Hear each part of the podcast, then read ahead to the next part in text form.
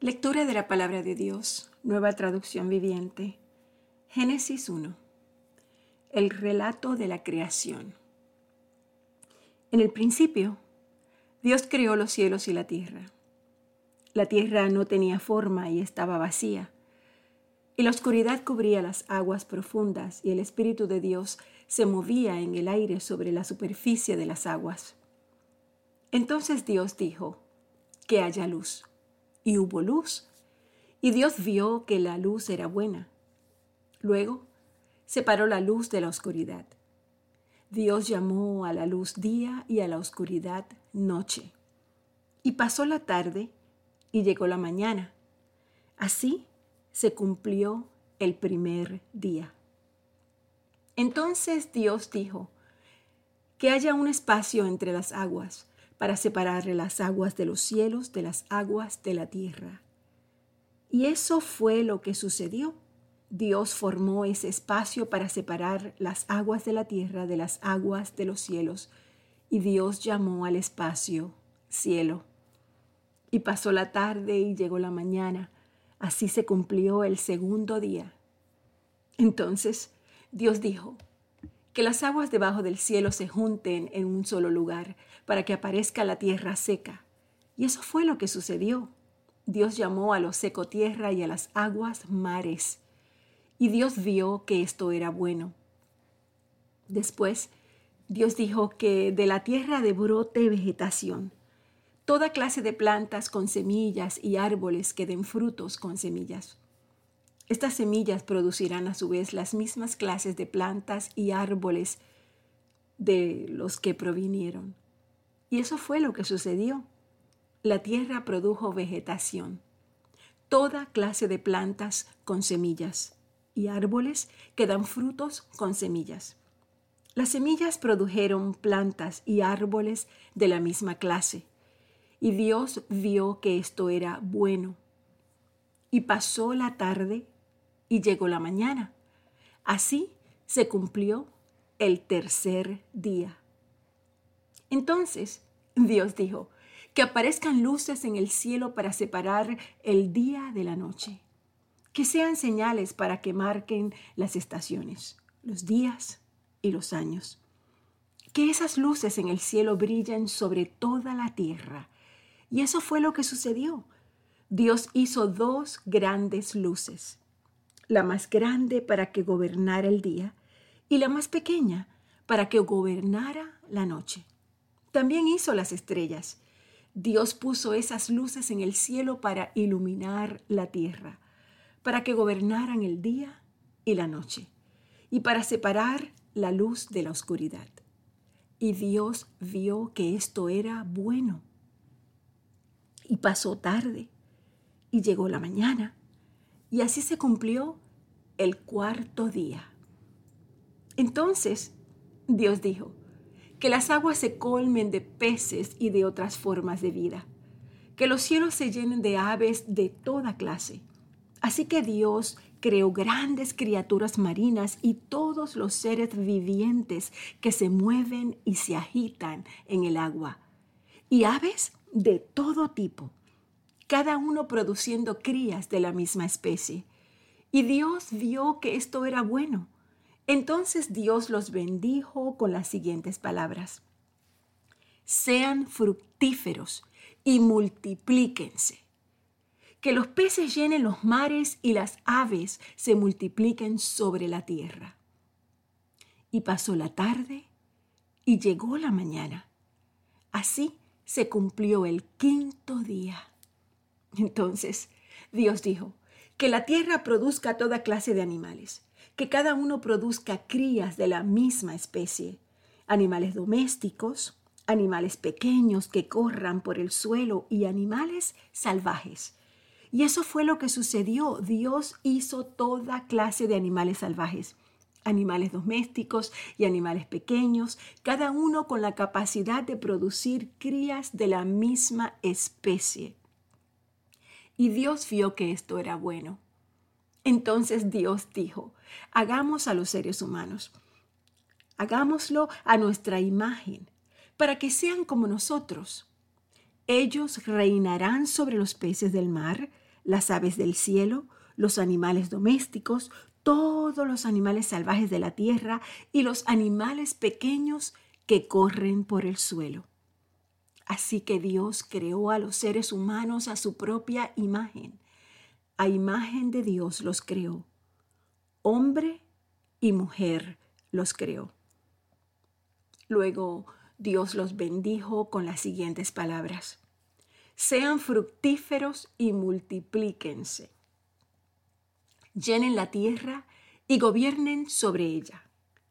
Reinen sobre los peces del mar, las aves del cielo y todos los animales que corren por el suelo. Entonces Dios dijo, miren, les he dado todas las plantas con semilla que hay sobre la tierra y todos los árboles frutales para que les sirvan de alimento. Y he dado toda planta verde como alimento para que todos los animales salvajes, para las aves del cielo y para los animales pequeños que corren por el suelo, es decir, para todo lo que tiene vida. Y eso fue lo que sucedió. Entonces Dios miró todo lo que había hecho y vio que era muy bueno. Y pasó la tarde y llegó la mañana y así se cumplió el sexto día. Así quedó terminada la creación de los cielos y de la tierra y de todo lo que hay en ellos. Cuando llegó el séptimo día, Dios ya había terminado su obra de creación y descansó. Descansó de toda su labor.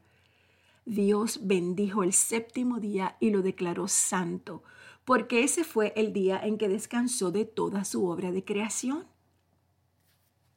Este es el relato de la creación de los cielos y de la tierra. Cuando el Señor vio que hizo la tierra, hizo los cielos, se maravilló. El Señor Dios hizo la tierra, hizo los cielos. No crecían en ella plantas salvajes ni grano porque el Señor Dios aún no había enviado lluvia para regar la tierra, ni había personas que la cultivaran. En cambio, del suelo brotaban manantiales que regaban toda la tierra. Luego, el Señor Dios formó al hombre del polvo de la tierra. Sopló aliento de vida en la nariz del hombre y el hombre se convirtió en un ser viviente. Después el Señor Dios plantó un huerto en Edén, en el oriente, y allí puso al hombre que había formado. El Señor Dios hizo que crecieran del suelo toda clase de árboles, árboles hermosos y que daban frutos deliciosos. En medio del huerto puso el árbol de la vida y el árbol del conocimiento del bien y del mal. Un río salía de la tierra del Edén que regaba el huerto y después se dividía en cuatro ramales. El primero, llamado Pisón, rodeaba toda la tierra de Ávila, donde hay oro. El oro de esa tierra es excepcionalmente puro. También se encuentra allí resinas aromáticas y piedra de ónice. El segundo, llamado Gijón, rodeaba toda la tierra de Cus. El tercero, llamado Tigris, corría al oriente de la tierra de Asiria y el cuarto se llama Eufrates. El Señor Dios puso al hombre en el jardín del Edén para que ese, él se ocupara de él y lo custodiara. Pero el Señor le advirtió al hombre, puedes comer libremente del fruto de cualquier árbol del huerto, excepto del árbol del conocimiento del bien y del mal. Si comes de su fruto, sin duda morirás. Después, el Señor dijo, no es bueno que el hombre esté solo. Haré una ayuda ideal para él. Entonces el Señor Dios formó de la tierra todos los animales salvajes y todas las aves del cielo. Los puso frente al hombre para ver cómo los llamaría. Y el hombre escogió un nombre para cada uno de ellos. Puso nombre a todos los animales domésticos, a todas las aves del cielo y a todos los animales salvajes, pero aún no había una ayuda ideal para él. Entonces, el Señor Dios hizo que el hombre cayera en un profundo sueño. Mientras el hombre dormía, el Señor Dios le sacó una de sus costillas y cerró la abertura. Entonces el Señor Dios hizo de la costilla a una mujer y la presentó al hombre. Al fin, exclamó el hombre, esta es hueso de mis huesos, carne de mi carne. Ella será llamada mujer porque fue tomada del hombre. Eso explica por qué el hombre deja a su padre y a su madre y se une a su esposa. Y los dos se convierten en uno solo. Ahora bien, el hombre y su esposa estaban desnudos, pero no sentían vergüenza. La serpiente era el más astuto de todos los animales salvajes que el Señor había hecho. Cierto día le preguntó a la mujer, ¿De veras Dios les dijo que no deben comer del fruto de ninguno de los árboles del huerto? Claro que podemos comer del fruto de los árboles del huerto, contestó la mujer. Es solo del fruto del árbol que está en medio del huerto del que no se puede comer. Dios nos dijo, no deben comerlo, ni siquiera tocarlo, si lo hacen van a morir. La serpiente le responde a la mujer, no morirán. Dios sabe que en cuanto coman del fruto, se le abrirán los ojos y serán como Dios, con el conocimiento del bien y del mal. La mujer quedó convencida y vio que el árbol era hermoso. También vio que su fruto parecía delicioso y quiso la sabiduría que le daría. Así que tomó del fruto y lo comió. Después le dio un poco a su esposo que estaba con ella y él también lo comió. En ese momento se les abrieron los ojos y de pronto sintieron vergüenza por su desnudez. Entonces cosieron hojas de higuera para cubrirse. Cuando soplaba la brisa fresca de la tarde, el hombre y su esposa oyeron al Señor Dios caminando por el huerto. Así que salieron corriendo y se escondieron del Señor entre los árboles. Entonces el Señor Dios llama al hombre. ¿Dónde estás? El hombre contesta, te oí caminando por el huerto, así que me escondí. Tuve miedo porque estaba desnudo. El Señor Dios le pregunta, ¿y quién te dijo que estaba desnudo?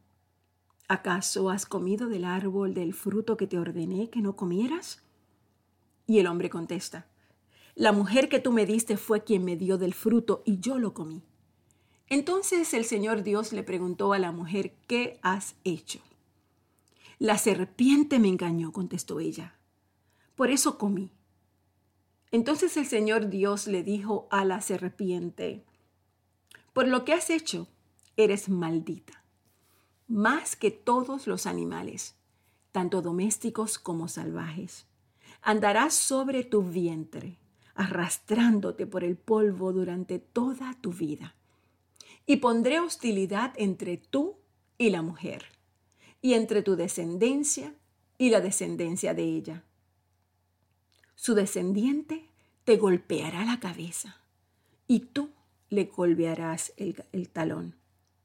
Luego le dijo a la mujer, haré más agudo el dolor de tu embarazo y con dolor darás a luz. Y desearás controlar a tu marido, pero él gobernará sobre ti.